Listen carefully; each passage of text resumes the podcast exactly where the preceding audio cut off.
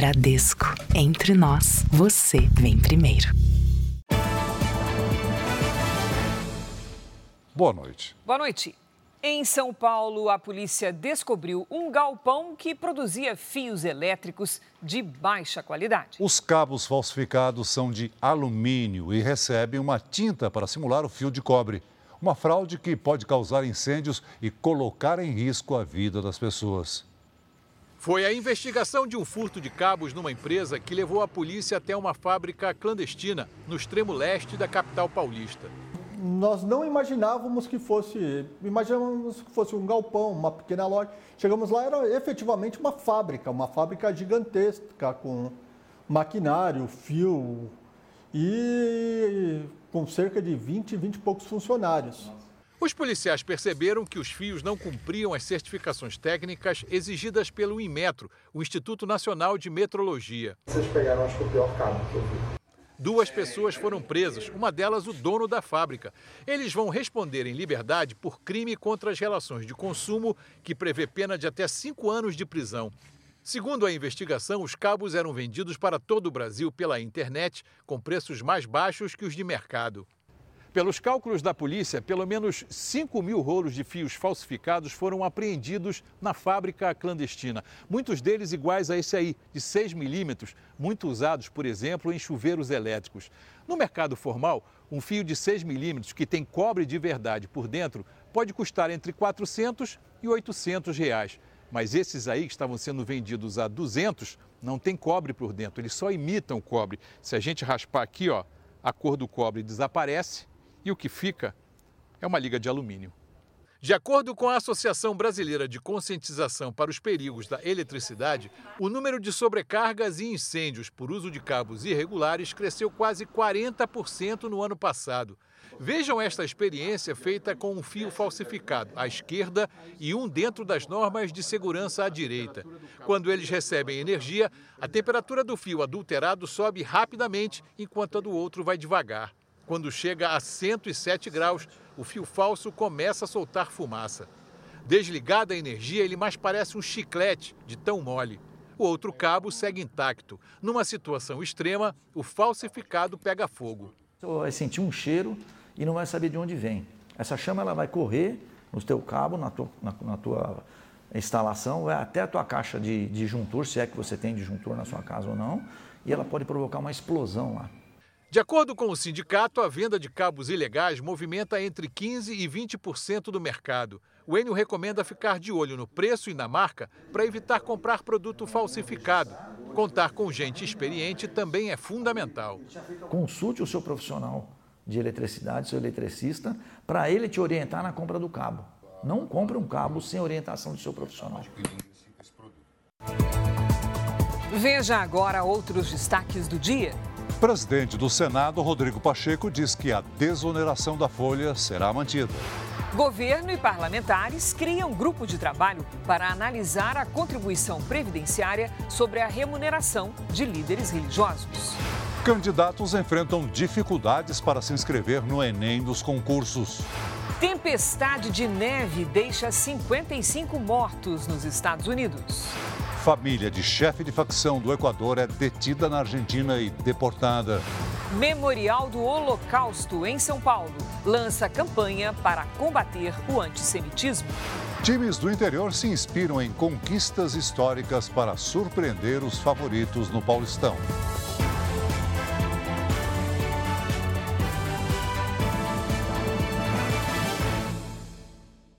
Oferecimento Agora.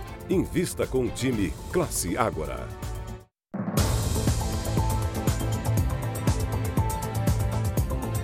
A cobrança de juros abusivos é um problema frequente nos financiamentos de veículos. E muitas vezes o consumidor só percebe quando o pagamento se torna inviável. Mas existem algumas estratégias para evitar esse tipo de dor de cabeça. Ter o próprio carro é o desejo de muita gente. Geralmente, as pessoas optam pelo financiamento do veículo. Mas os juros de parcelamento podem desequilibrar as contas. Com a Patrícia foi assim. Depois de pagar as primeiras parcelas, o orçamento ficou pesado. Foi então que ela se atentou que, no fim das contas, o carro sairia quase o dobro do valor inicial. Na sexta parcela começou a ficar pesado. E aí foi aonde eu não consegui, estava tendo dificuldade no pagamento. Com a negociação e a renegociação, os juros ficava maior e foi aí que eu vi que não estava dando mais. Não existe uma tabela que define juros abusivos para a compra de carros, mas há um índice previsto pelo Banco Central para esse tipo de negociação.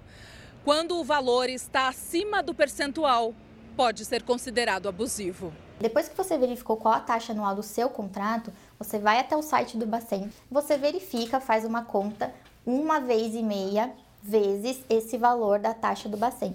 Se aquela, se aquela taxa que você encontrou lá no seu contrato tiver acima disso, já podemos verificar aí uma abusividade. A última taxa média de juros divulgada pelo Banco Central para a aquisição de veículos é de 25,98%. Os índices estão disponíveis no site da instituição. Foi com essa tabela que a Patrícia conseguiu, na justiça, reduzir o valor das parcelas do carro. A decisão diz que a taxa média de mercado à época da contratação era de 27,15% ao ano, mas que no contrato foi estabelecida a taxa de juros anual em 63,67%, com custo efetivo total de 79,29%. Uma vez e meia a média de mercado seria 40,7%, o que evidenciaria que a taxa prevista seria abusiva. Entrar com uma ação de revisão para que a taxa seja adequada. Agora eu já pago, agora eu já tenho, já tenho um alívio e alívio de não perder, de, de não perder o veículo também, o carro. Os acidentes domésticos são a maior causa de morte de crianças e adolescentes de 0 a 14 anos. Segundo a Sociedade Brasileira de Pediatria, são 13 registros por dia. No Rio de Janeiro, um menino de 3 anos morreu depois de entrar sozinho no carro da família, estacionado no quintal da casa. Esta semana, a sensação térmica chegou perto de 60 graus. A brincadeira inocente custou a vida de Arthur da Silva Monteiro, de 3 anos. O menino morreu depois de entrar no carro para brincar no quintal de casa. A família mora em Guaratiba, na zona oeste do Rio, que esta semana registrou quase 60 graus de sensação térmica. Recorde de calor neste verão. Procura daqui, procura dali. Quando acharam ele, quando alguém pensou em pô, ver dentro do carro, que realmente foi onde ele estava. O menino chegou a ser levado para o hospital, mas não resistiu. A avó, que cuidava da criança, vai responder em liberdade por homicídio culposo quando não há intenção de matar. No litoral norte do estado, o cenário paradisíaco também foi marcado por outra fatalidade. Dois irmãos gêmeos de um ano e seis meses se afogaram na piscina de casa. Hoje, a família esteve no Instituto Médico Legal de Cabo Frio para a liberação dos corpos. A mãe vai responder por homicídio culposo em liberdade. No Brasil, os acidentes domésticos representam a principal causa de morte de crianças e adolescentes de 1 a 14 anos de idade. São cerca de 13 óbitos por dia, segundo a Sociedade Brasileira de Pediatria. A cada ano, 120 mil vítimas nessa faixa etária também são hospitalizadas pelo mesmo motivo. Foi o caso de um menino de 6 anos que teve 70% do corpo queimado nesta pousada em Morretes, no Paraná. Segundo o Corpo de Bombeiros, uma funcionária mexia com um recipiente de álcool para esquentar a comida de um buffet quando o incêndio começou. Ela e a mãe da criança também ficaram feridas. Os principais casos são afogamentos, quedas, queimaduras choque elétricos e intoxicações. As estatísticas aumentam ali entre dezembro e fevereiro, por isso que a melhor dica que a gente pode dar é não tirar os olhos dos pequenos. O governo federal reconheceu a situação de emergência de 22 cidades do Rio Grande do Sul por causa das fortes chuvas desta semana. Mais de 240 mil pessoas ainda estão sem energia elétrica. O seu Ayrton mora em Sapucaia do Sul, a 50 quilômetros de Porto Alegre. Por ser diabético, ele usa insulina que precisa de refrigeração, mas ele só conseguiu salvar parte das doses que tinha em casa. Um pouco estragou, um pouco eu botei no gelo, na caixinha. Na capital gaúcha, a situação é a mesma. Aqui, parte do alimento que seria destinado a crianças de uma comunidade foi perdida. A gente teve que colocar fora dois freezer de, de, de alimentos. Há três dias, sem luz, os moradores da região metropolitana tentam abastecer caixas de isopor com gelo. Só que a procura triplicou depois da tempestade. Não tinha mais gelo. Acabou o gelo. É, era 30 minutos, 40 minutos e acabava. Até os comerciantes têm dificuldade para comprar. Nesta fábrica de gelo, os últimos 15 mil sacos já foram vendidos. Só nessa câmara fria da empresa cabem até 30 mil sacos de gelo. Mas a situação é essa: ela está completamente vazia. Sem energia elétrica, a empresa não tem como produzir. Pelo menos 25 bairros de Porto Alegre ainda apresentam problemas com a energia elétrica. O abastecimento de água também foi prejudicado. Desde o início do temporal, 90% dos moradores da capital foram afetados. Duas pessoas morreram durante as chuvas no Rio Grande do Sul. Bombeiros procuram um motoboy que foi visto pela última vez enquanto fazia uma entrega. A moto dele foi encontrada em um riacho em Porto Alegre. A polícia prendeu ao menos 31 pessoas num galpão usado para falsificar rótulos de cervejas na zona sul da capital paulista. As investigações mostraram que os suspeitos substituíam as embalagens de bebidas de qualidade inferior por rótulos de marcas mais caras. A quadrilha alterava cerca de 10 mil garrafas por dia. O Ministério Público de Minas Gerais apresentou hoje a lista de medidas assinadas pela mineradora Vale em acordo pelo rompimento de uma barragem em Brumadinho, na Grande Belo Horizonte. A mineradora se comprometeu a pagar mais de 37 bilhões de reais em ações em mais de 25 cidades. 272 pessoas morreram no rompimento há quase cinco anos. Árvores de grande porte caíram sobre uma linha de alta tensão da distribuidora de energia Enel, em Cajamar, na Grande São Paulo. Os ventos derrubaram torres de alta tensão. Mais de 14 mil clientes ficaram sem energia elétrica. O presidente do Senado, Rodrigo Pacheco, disse hoje que a desoneração da folha de pagamento dos 17 setores que mais empregam na economia será mantida. Vamos então até Brasília com Luiz Fara Monteiro. Boa noite, Fara. Oi, Celso. Uma ótima noite para você, para a Cris e a todos que acompanham o JR. Rodrigo Pacheco disse que nas conversas com o presidente Lula e com o ministro da Fazenda, Fernando Haddad, ficou definido que a desoneração vai valer. O presidente do Senado deu a declaração em um evento na Suíça, depois de conversas com o ministro da Fazenda, Fernando Haddad, e com o presidente Lula. Segundo Pacheco, o governo se comprometeu em revogar da própria medida provisória o trecho que acaba com a desoneração. A minha preferência foi pela saída através do diálogo e da construção política com o ministro Fernando Haddad e com o presidente Lula. Conversei com ambos. E ficou ajustado. A desoneração valerá. E há o compromisso do governo federal de reeditar a medida provisória para revogar esta medida provisória na parte que toca a desoneração da folha de pagamento. Esse é o compromisso político que fizemos e é assim que vai acontecer e se encaminharem as coisas. A MP enviada nos últimos dias de 2023 e que ainda precisaria ser votada no Congresso desagrada a maioria dos deputados e senadores. Os parlamentares já se posicionaram pela prorrogação da desoneração da folha de pagamentos até 2027. Pacheco alertou a Haddad que o assunto só avançará no futuro se for tratado por projeto de lei. Agora nós temos duas reuniões com os líderes das duas casas, Senado e Câmara. Nós vamos é, apresentar esse princípio como regra geral né? e vamos fazer como sempre fizemos em todos os projetos endereçados pelo Executivo. Tudo foi negociado de forma transparente, com acompanhamento da imprensa, com acompanhamento da sociedade, com a oitiva dos empresários. Tudo foi feito de maneira muito transparente. Enquanto os senadores ainda pressionam Rodrigo Pacheco pela devolução da medida provisória, os deputados avaliam que ainda há muito ruído e desencontro de informações sobre o assunto. Arthur Lira tem evitado falar publicamente sobre o tema até a próxima reunião de líderes prevista para acontecer ainda durante o recesso parlamentar. O vice-presidente da República, Geraldo Alckmin, defendeu o diálogo entre os poderes. Qual a preocupação do governo? Fiscal, déficit zero, nós temos que trabalhar para não ter déficit eh, primário esse ano, então uma preocupação fiscal e uma preocupação jurídica, porque quando você reduz uma contribuição, eh, você perde uma receita, ou você aumenta outro tributo, ou você corta a despesa. Então, o qual o que, que eu vejo aí? O caminho é o diálogo, né?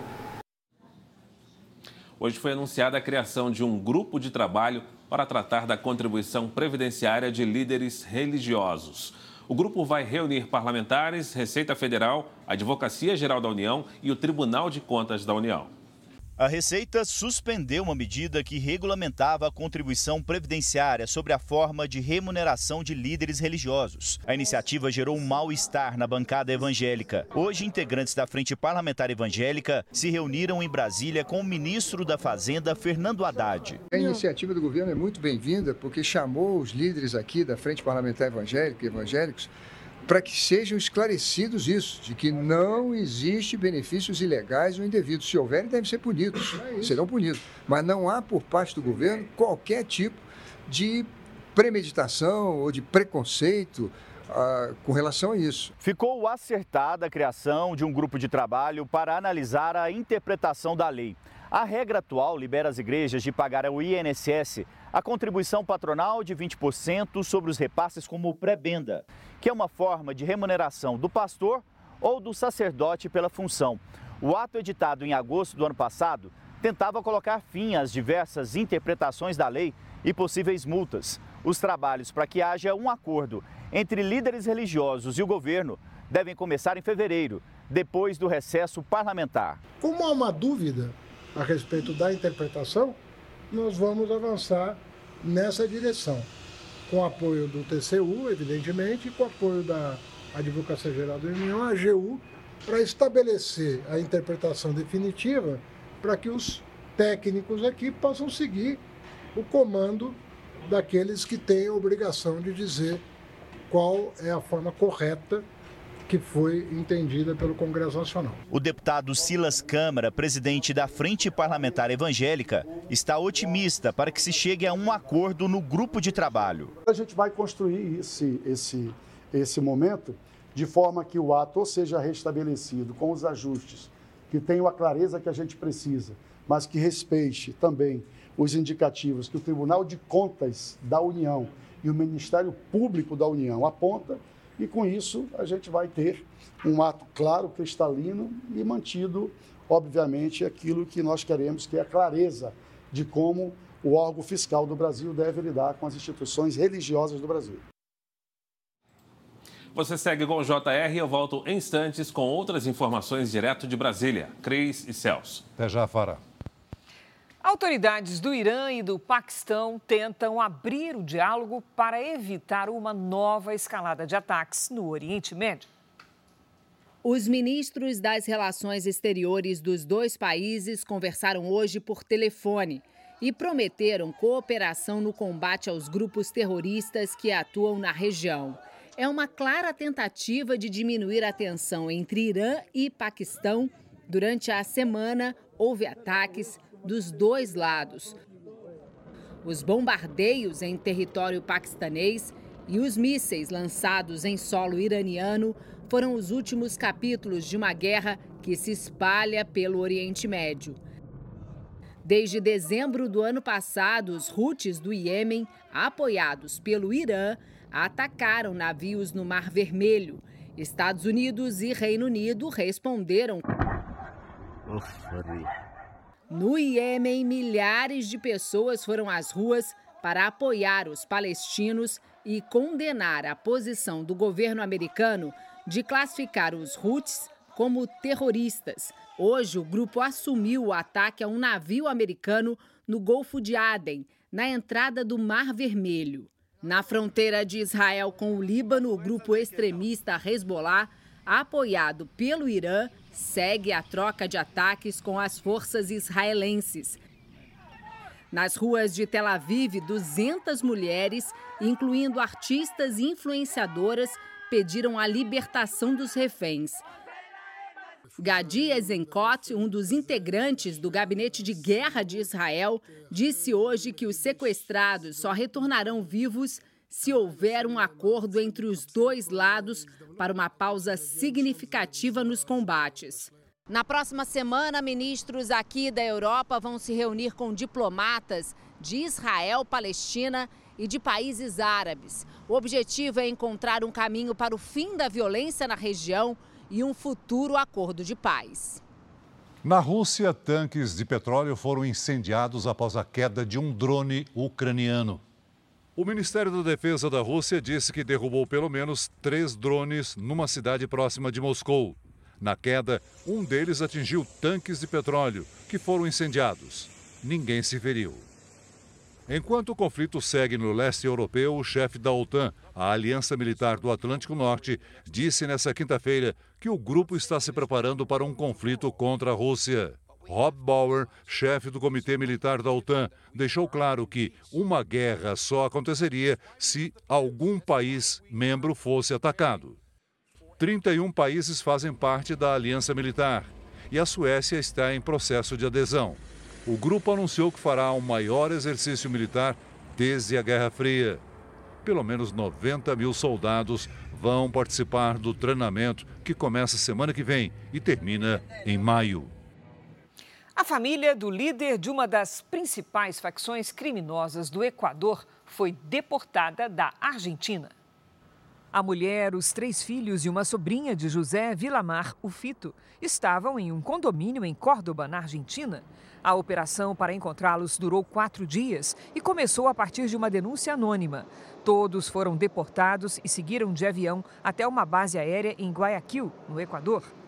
Fito escapou de uma prisão no início de janeiro. Ele é líder de uma das facções do narcotráfico mais perigosas do país.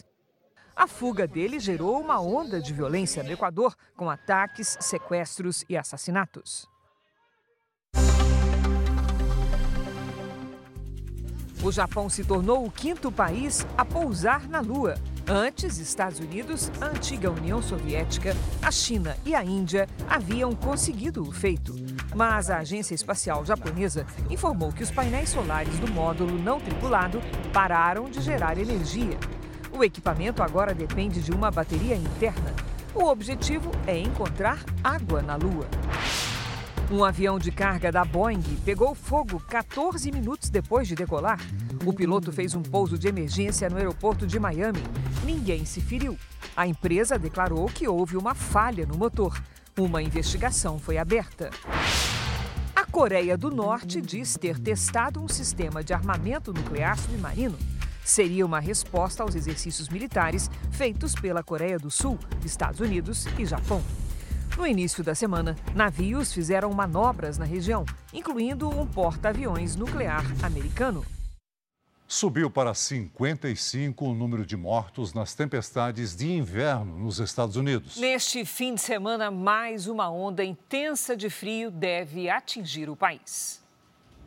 Estados como a Pensilvânia, Nova York e a capital Washington estão entre os mais atingidos. Em apenas um dia, houve acúmulo de até 15 centímetros de neve, o que não acontecia há pelo menos três anos. As autoridades alertam para o risco de acidentes nas estradas, como este, em que um carro ultrapassa um caminhão e atinge um veículo usado para remover a neve. No Kentucky, a polícia socorreu de helicóptero quatro pessoas que foram acampar e acabaram presas no topo de uma montanha por causa das condições climáticas. No Michigan, um cachorro ajudou o tutor a ser resgatado de um lago congelado. O animal levou a corda até o homem de 65 anos e foi puxado pelo bombeiro. O ar gelado do Ártico que atinge o país também deve chegar aqui na Flórida. Em algumas regiões, a temperatura deve ficar abaixo de zero. Organizações não governamentais já anunciaram que vão abrir as portas no fim de semana para abrigar moradores de rua. Hoje, mais de 2 mil voos foram cancelados ou sofreram atrasos nos aeroportos americanos. Ontem, uma aeronave derrapou na pista congelada ao pousar em Rochester, no estado de Nova York. 53 pessoas estavam a bordo. Ninguém ficou ferido. A companhia American Eagle, afiliada da American Airlines, afirmou que o avião vai passar por uma revisão completa. A Defesa Civil de São Paulo e o Instituto Ambiental do Rio de Janeiro emitiram alerta de chuva volumosa com risco de deslizamentos. Já está conosco a Lidiane Sayuri. Oi, Lid, esses avisos são para valer? Já começam a valer a partir de agora? Já estão valendo, Cris. Boa noite para você. Celso, muito boa noite. Boa noite a todos. As imagens de satélite mostram a frente fria já sobre o sudeste. Amanhã ela avança em direção ao Espírito Santo. Logo atrás, uma circulação de ventos do mar mantém as nuvens de chuva no leste de São Paulo. Como o solo já está úmido, o risco de alagamentos e deslizamentos é bem alto em todas estas áreas destacadas aqui do mapa. Atenção para o litoral de São Paulo, Baixada Fluminense e sul de Minas. O fim de semana será chuvoso, com chance de transtornos. Neste sábado, chove também nas outras regiões, mas o risco de transtornos é baixo. Em Porto Alegre, máxima de 27 graus. Em Vitória, faz até 37. Em Campo Grande, 34. Em João Pessoa, 32. Em Belém e em Porto Velho, até 31. Na capital paulista, o sol aparece pouco nos próximos dias e a chuva será constante até terça. E vejam só a temperatura. Neste sábado, 27. No domingo, 25. Na segunda, com máxima de 24. E na terça, 23 graus. E no tempo delivery, o José Geraldo quer saber como vai ficar a temperatura em Peçanha, Minas Gerais. Vamos para lá. Oi, José, boa noite. Sábado é o último dia de calorão nas alturas com 38 graus. A partir de domingo chove mais e a temperatura cai um pouco. A Vera está de olho na, no final de semana em Natal, Rio Grande do Norte. Vera, Seguinte, fim de semana de muito sol com uma pequena chance de chuva leve à tarde. Nada que atrapalhe os programas ao ar livre. A temperatura fica entre 31 e 32 graus. Participe você também do Tempo Delivery. Mande o pedido pelas redes sociais com a hashtag você no JR. Cris Celso. Valeu, Lidy. Obrigado, Lidia. Veja a seguir: Federação dos Bancos alerta para falsas propostas de renda extra que não passam de golpe. Polícia do Rio vai interrogar suspeito pela morte de galerista americano para tentar descobrir se há mandante para o crime. Os últimos ajustes para o Paulistão. Times do interior se inspiram em conquistas históricas para surpreender os favoritos.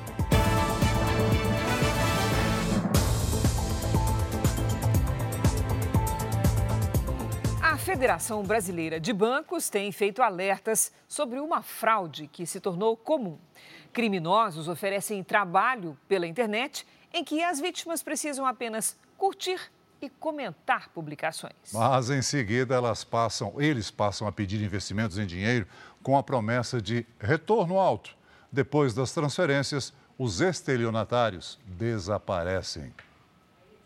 A vendedora autônoma, que prefere não ser identificada, perdeu R$ 8.800 em um suposto trabalho em que teria de cumprir tarefas pela internet. Primeiramente era só assistir vídeos, curtir, eh, mandar prints para eles, estavam tudo ok. Aí eles pagavam 10 reais, aí depois pagavam mais 10, né? Conforme a gente ia curtindo e ia passando as tarefas, né? E aí depois eles foram pedindo dinheiro. A proposta era que ela investisse dinheiro no negócio para ter ganhos maiores. Quando eu investi os 6 mil reais, né? E aí eles me passaram a tarefa e eu cumprindo a tarefa correta, minha conta entrou em declínio. Aí ele falou assim: eu não posso te pagar porque sua conta está entrando em declínio. A vendedora foi atraída por meio de uma mensagem de texto que chegou no celular dela. A máquina usada pelas quadrilhas é conhecida como torpedeira, uma referência ao antigo torpedo, hoje SMS. O equipamento parece um modem de internet e é capaz de disparar uma mesma mensagem para até 3 milhões de números de telefone. O uso só é permitido no Brasil com autorização da Anatel, Agência Nacional de Telecomunicações, mas os criminosos conseguem operar a torpedeira fraudando o sistema. Em cinco anos, os crimes de estelionato dispararam no Brasil. Passaram de 420 mil em 2018 para mais de 1 milhão e 800 mil em 2022, um recorde na série histórica. Parte desses registros é referente a estelionato em meio eletrônico como das tarefas pela internet, o que levou a Federação Brasileira de Bancos a fazer alertas para tentar diminuir o número de vítimas. Sempre que você receber uma oferta dessas, pare e pense, porque é golpe. Fique atento, não acredite em todas as ofertas de coisas que são diferentes daquilo que você está acostumado. Este advogado reforça que é preciso comunicar os casos à polícia. Fazer o boletim de ocorrência comunicando a ocorrência e segundo, ou procure um instituto de defesa de consumidor, ou, ou se tiver condições, procure um advogado, para que ele veja os seus direitos. É bom alertar as pessoas que 99,9% desses, negócios de compra-tarefas na internet é falso. A polícia revelou que encontrou provas no carro e no apartamento do cubano suspeito de matar um americano no Rio de Janeiro. Antes de ser transferido para o Rio de Janeiro, Alejandro Triana Treves passou por uma audiência de custódia em Uberaba, onde foi preso. A Justiça de Minas Gerais manteve a prisão temporária do cubano, suspeito de matar o americano Brent Sikema, de 75 anos. Brent era sócio de uma galeria de arte em Nova York e morava no Rio de Janeiro. O corpo foi encontrado na casa dele na última segunda-feira, no Jardim Botânico, zona sul do Rio. Pelo laudo da perícia, a vítima sofreu 18 perfurações por arma branca na face e no tórax. Alejandro foi gravado por câmeras de segurança quando entrou e saiu da casa de Brent na madrugada do crime. Segundo a polícia, ele ainda levou cerca de 180 mil reais do americano. O cerco para prender Alejandro contou com o apoio da polícia de São Paulo, onde ele vivia atualmente. Os agentes recolheram provas no carro e no apartamento do suspeito, que podem ajudar nas investigações. A Delegacia de Homicídios aqui do Rio vai ouvir o cubano nos próximos dias e espera esclarecer se há algum mandante para o crime. Pelas investigações, o galerista já conhecia Alejandro há pelo menos três anos já é de conhecimento da polícia que, na verdade, eles tiveram, a vítima e o autor tiveram uma relação profissional. Também chama a atenção da polícia o fato do preso ser cubano, mesma nacionalidade do ex-companheiro do americano. Brent enfrentava um processo milionário de separação do ex-companheiro, que pode ser ouvido pela polícia. E vem aí uma nova superprodução na tela da Record. O elenco da série A Rainha da Pérsia se reuniu hoje no Rio de Janeiro. A trama que estreia ainda neste ano mostra a história de uma das personagens mais fascinantes da Bíblia. O café da manhã com gostinho de convocação real aconteceu em um hotel na Barra da Tijuca, no Rio de Janeiro. Logo na entrada, objetos que farão parte do cenário da série já davam uma boa amostra do que vem por aí. A nova superprodução da Record, A Rainha da Pérsia, vai transportar o público para os tempos antigos da Bíblia e mostrar como as atitudes da jovem Esther influenciaram o futuro de toda uma nação. A história se desenrola não apenas nos corredores de palácios luxuosos. Essa viagem também se passa por campos de batalhas épicas em um enredo que promete surpreender e trazer lições inspiradoras. A atriz Natália Florentino será a rainha Esther. Sempre falo desde o início, ela é luz porque ela acredita. Né? Ela tem essa ligação direta com a fé dela e isso não deixa ela ficar parada no lugar, não deixa ela ficar aflita. Ela sabe que existe um propósito no caminho dela. Ela fará par romântico com Carlo Porto, que vai interpretar o grande rei Xerxes, um dos protagonistas da história.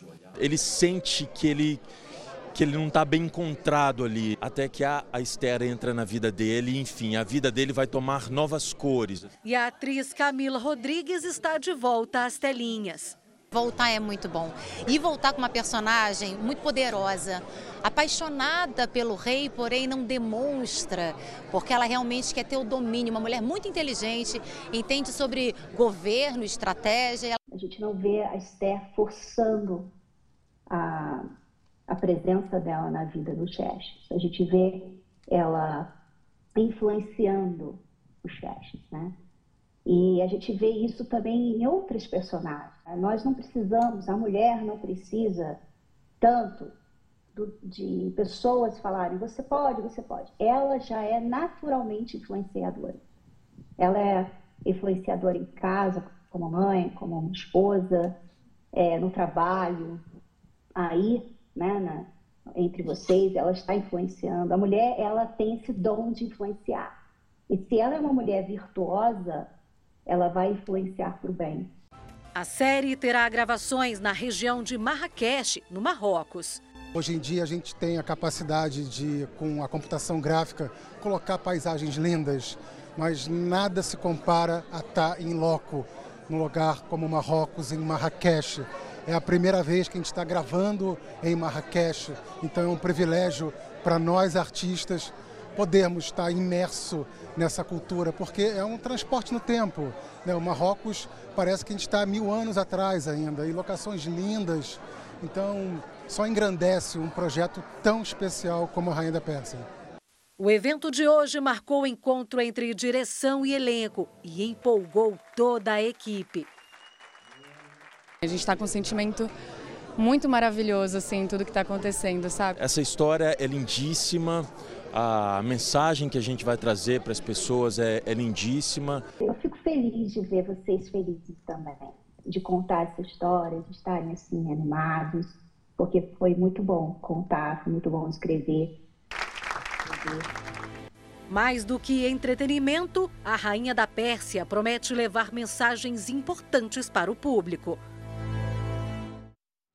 Paulistão 2024 com exclusividade na TV aberta é aqui na Record.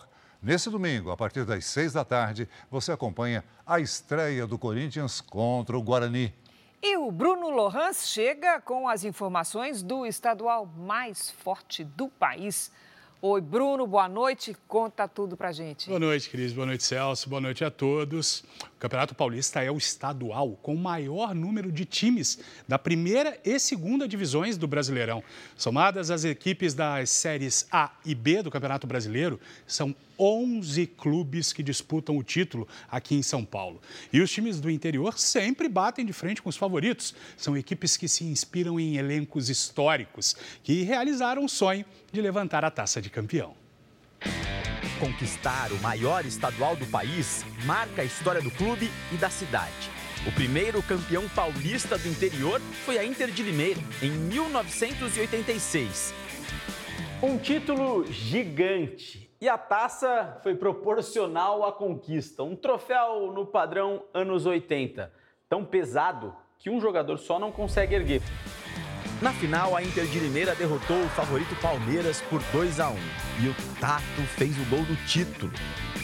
Denis foi tentar atrasar a bola para o Martorelli, a bola ficou sem força para chegar. O Martorelli saiu de breio e acabei fazendo o gol. O autor do gol mais importante da história da Inter faz aniversário no mesmo dia que o clube, 5 de outubro.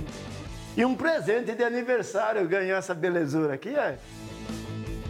Quatro anos depois da façanha da Inter de Limeira, o interior chegou ao seu auge, com uma final 100% caipira.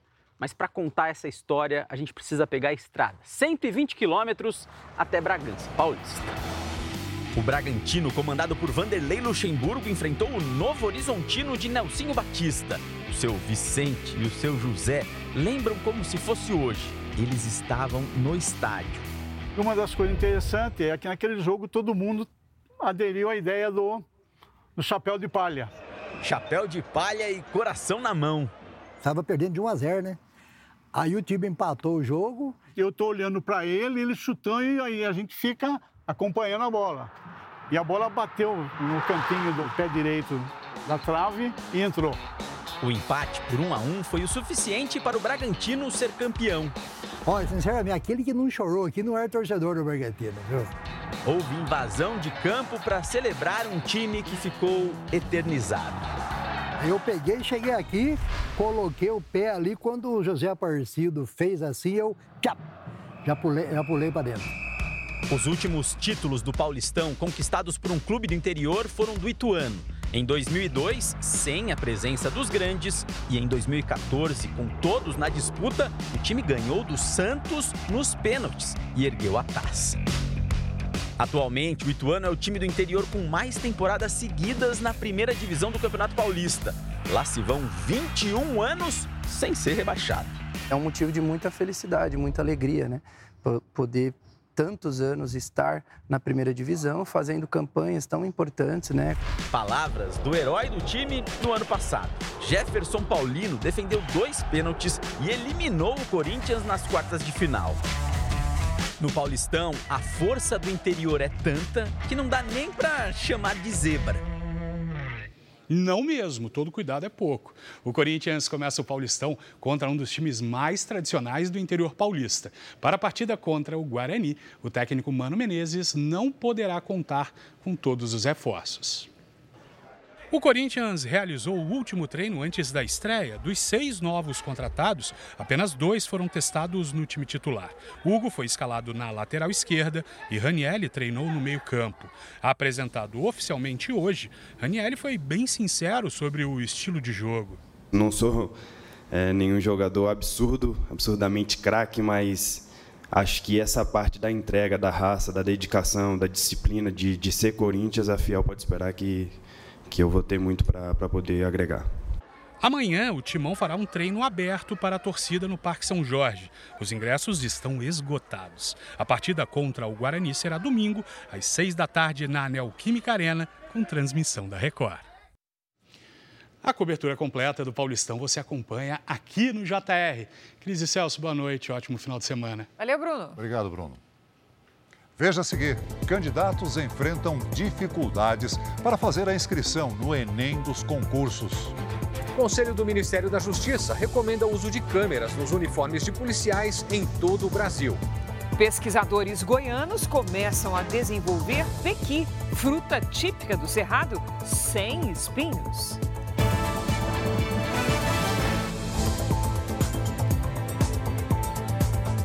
O presidente Lula lançou hoje em Fortaleza, no Ceará, o campus avançado do Instituto Tecnológico da Aeronáutica, o ITA. Pela manhã, Lula participou do anúncio da construção da Escola de Sargentos do Exército em Pernambuco. O presidente Lula assinou o termo de lançamento da obra de construção da Escola de Sargentos do Exército. O investimento previsto é de 1 bilhão e 800 milhões de reais, com estimativa de gerar 28 mil empregos diretos e indiretos.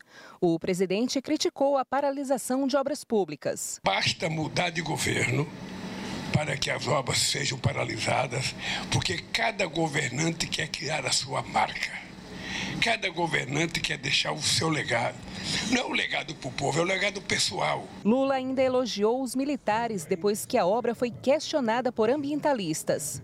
Se não fosse o exército dessa área, ainda teria alguma árvore aqui, ou já seria tudo se transformado em favelas, em ocupações desordenadas. Em Fortaleza, capital do Ceará, Lula lançou a pedra fundamental do Instituto Tecnológico da Aeronáutica, o ITA. É a primeira unidade no Nordeste de uma das instituições científicas mais importantes do Brasil. O que falta para as pessoas é oportunidade, é uma chance de poder dizer que ela pode fazer as coisas. O papel do Estado é garantir para todas as pessoas igualdade de oportunidade. Para a execução da fase inicial do ITA aqui no Ceará, serão investidos 50 milhões de reais. Os recursos começam a ser repassados pelo Ministério da Educação a partir da semana que vem. E o primeiro vestibular está previsto para acontecer este ano. Os alunos selecionados deverão começar a formação em São José dos Campos, no interior de São Paulo. Após o evento, o presidente Lula retornou para Brasília. O governo federal defende o uso de câmeras corporais pelos policiais de todo o Brasil. Vamos retomar o contato em Brasília com Luiz Fara Monteiro. Fara, posição expressa do Ministério da Justiça, é isso mesmo? Depois de muita discussão, né, Cris? Essa recomendação foi aprovada hoje pelo Conselho de Política Criminal e Penitenciária. Esse órgão é vinculado ao Ministério da Justiça.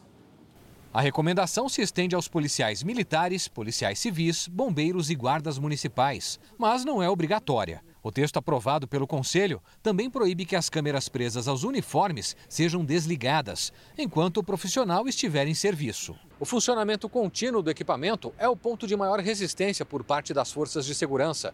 Mas para os integrantes do Conselho, a opção de desligar as câmeras durante uma operação não serviria para coibir o abuso de autoridade. Os conselheiros lembraram que a tecnologia também pode ser usada para investigar ataques aos policiais durante o trabalho.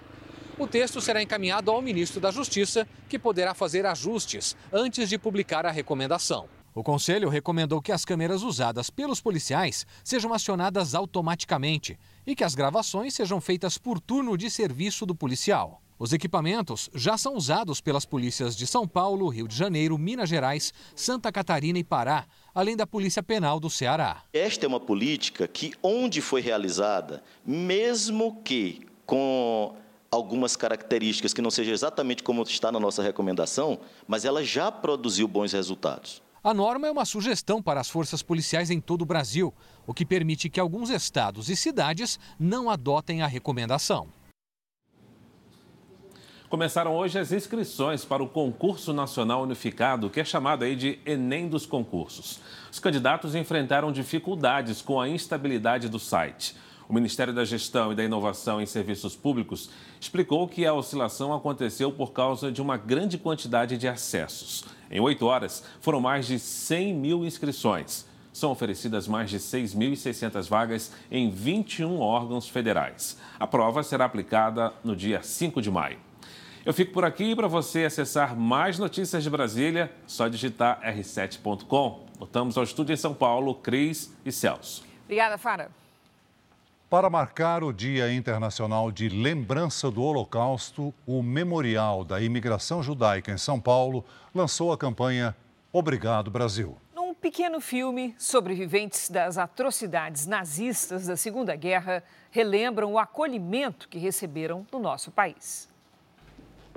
São memórias que chegam com um relato doloroso de pais e avós que viveram um dos maiores genocídios da história da humanidade o Holocausto, responsável pelo extermínio de mais de 6 milhões de judeus. Episódio histórico que deixou sequelas irreparáveis em sobreviventes e órfãos das vítimas dos campos de concentração nazistas. Não tínhamos o que comer, pior ainda, não tínhamos o que beber.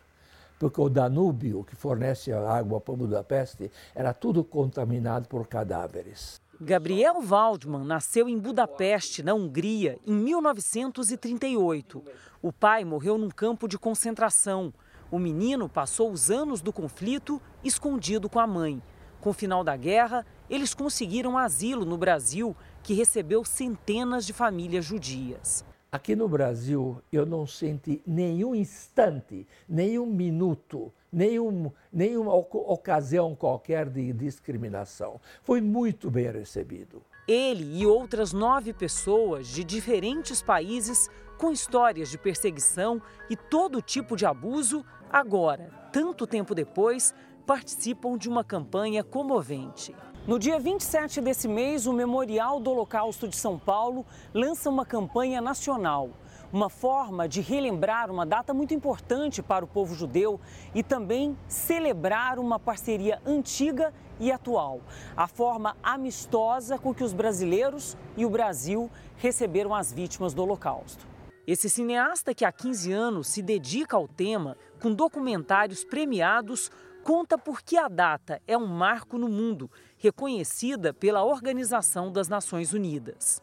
27 de janeiro de 1945 foi quando as tropas soviéticas libertaram o campo de Auschwitz, que era considerado o campo ícone do Holocausto. A ONU declarou o dia 27 de janeiro como o Dia Mundial em lembrança das vítimas do Holocausto.